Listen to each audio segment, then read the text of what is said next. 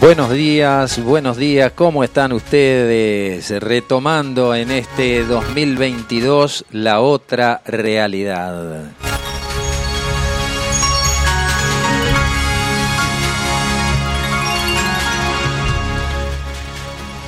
Comenzamos nuevamente este 2022 con aires renovados, tratando siempre de hacer nuestro humilde aporte desde esta frecuencia, la 90.3 Radio Limón, desde Capilla del Monte y para todo el país y los países vecinos.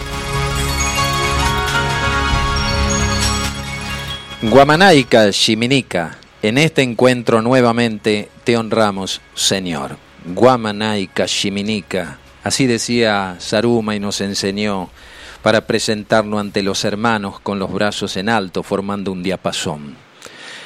Y comenzamos a desandar este nuevo año gregoriano, aunque en verdad solo se trata de cambiar a veces el almanaque. A veces pareciera que solo se tratara de cumplir ciertas pautas marcadas por el mercantilismo y su obstinada manía de no cambiar nada, solo generar más de lo mismo. Y claro, se cumple esa ley de la física donde todo cuerpo tiende a permanecer en el estado en que se encuentra. Mas podríamos decir que es parte de lo aparente. ¿Se acuerdan de ese gran refrán que escuchamos decir a nuestros abuelos? Las apariencias engañan. Qué vigentes que están, siempre lo han estado, claro. Muchas veces en el juego de la vida los comportamientos se repiten como un ardid para no conocer la otra realidad. Trabajar para salir de esa psicología del temor es una tarea titánica, pero es la tarea realizar. Una regla del misticismo es, percibo la meta, alcanzo la meta y de allí veo otra meta. ¿Y usted qué meta tiene? ¿La tiene clara? ¿Va camino hacia ella? Perdón, perdón si, si la puse a pensar o formulé la pregunta inadecuada en el momento impreciso. Una buena meta podría ser salir del automatismo, de lo que hoy llaman eso zona de confort. Ah, claro, sí, es verdad, se necesita coraje, valentía y por sobre todo soltar los miedos. También esto podría ser una buena meta, ¿no le parece? Si cumplir con el ritual de cambiar el calendario implicaría también cambiar actitudes, de forma consciente, estaríamos generando las condiciones propicias para que esas metas se cumplan. Mucha gente ante esta reflexión responden, y con la edad que tengo ya no me interesa cambiar. ¿Para qué? Si es siempre lo mismo.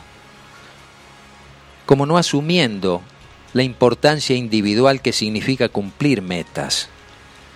Pareciera que la apatía, le ganara a la empatía, que significa jamás renunciar a nuestros proyectos evolutivos como humanidad.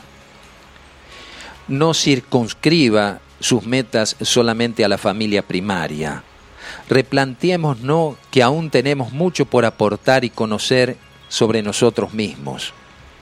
Además, la familia somos todos. Ahora vendrán con las propuestas de jubilación temprana, para que comencemos a dejar de cumplir metas, catalogándonos, por ejemplo, de tercera edad, adultos mayores, personas de riesgo.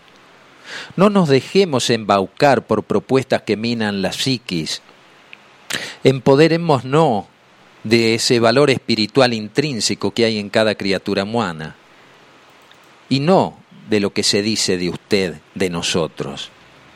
Los grandes personajes de la historia humana en los últimos tres mil años nos dijeron con sus actitudes y palabras que el gran cambio solo cabe en uno mismo.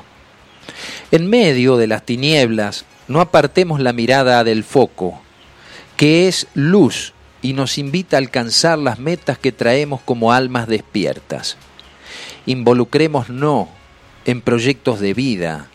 Su experiencia es sumamente importante en tiempos donde se precisa mantener la mente clara y el corazón abierto. El desenvolvimiento de la conciencia humana y la perfección divina es un proceso individual tan exquisitamente delicado que parece sacrílego usar la palabra camino para indicarlo. Cada alma se abre de adentro hacia afuera conforme a la ley de su propio ser, y nadie puede predecir cómo se abrirá ni cuál es la fase siguiente por la que se ha de pasar.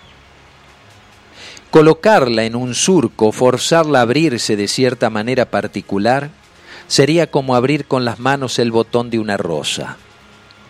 ¿Dónde está el camino por el cual un capullo se convierte en rosa? ¿Podemos decir que la rosa está siguiendo un camino particular para abrirse?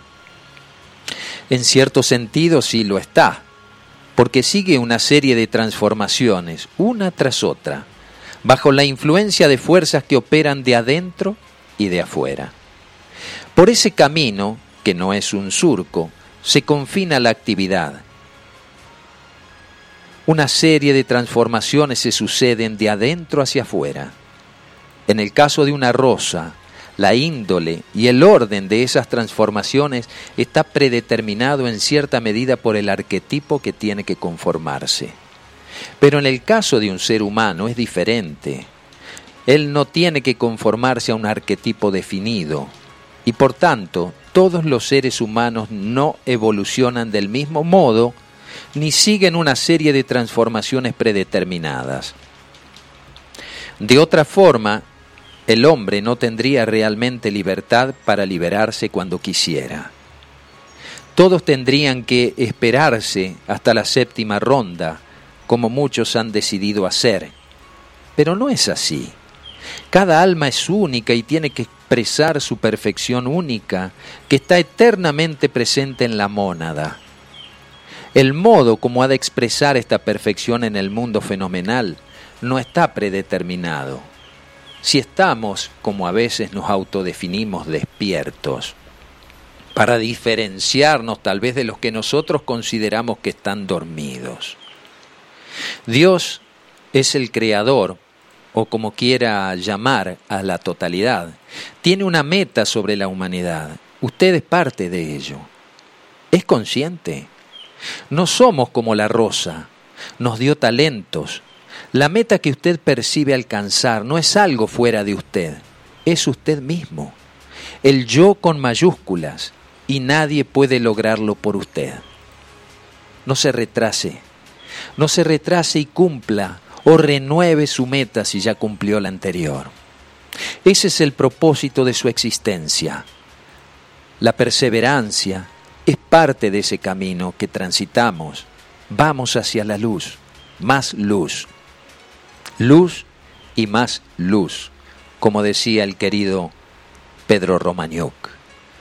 Más allá de lo que nos dicen los astros sus conjunciones y alineaciones, usted siempre tiene esa autonomía y el poder de decidir. Tome el báculo en su mano. Vivir en estos tiempos es una experiencia transformadora. Si su reino, si su reino tampoco es de este mundo. Siéntase viva, vivo. Su alma no tiene edad, tiene ciclos. No se martirice con tanta manipulación informática. No hay meta más elevada que conocer la verdad, y la verdad nos hará libres. Pero esa verdad está en la propia conexión con nuestro ser. Quiero cerrar esta editorial con una frase que el doctor Gustavo Arrabal rescata en su último libro, Medicina, Filosofía y Esoterismo, que gentilmente me ha obsequiado, y es una reflexión de Paramahansa Yogananda. Dice Paramahansa, es provechoso que el hombre se enfrente a lo insólito para sacudir la mente que se haya anestesiada por las limitaciones que le son impuestas por su habitual complacencia. Mientras los hombres de mentalidad estrecha gritan imposible, Los pioneros del mundo persiguen con serenidad sus metas y demuestran que lo imposible era, por el contrario, inevitable. Bienvenidas, bienvenidos. Esta es la otra realidad, un puente entre dos orillas. Feliz 2022.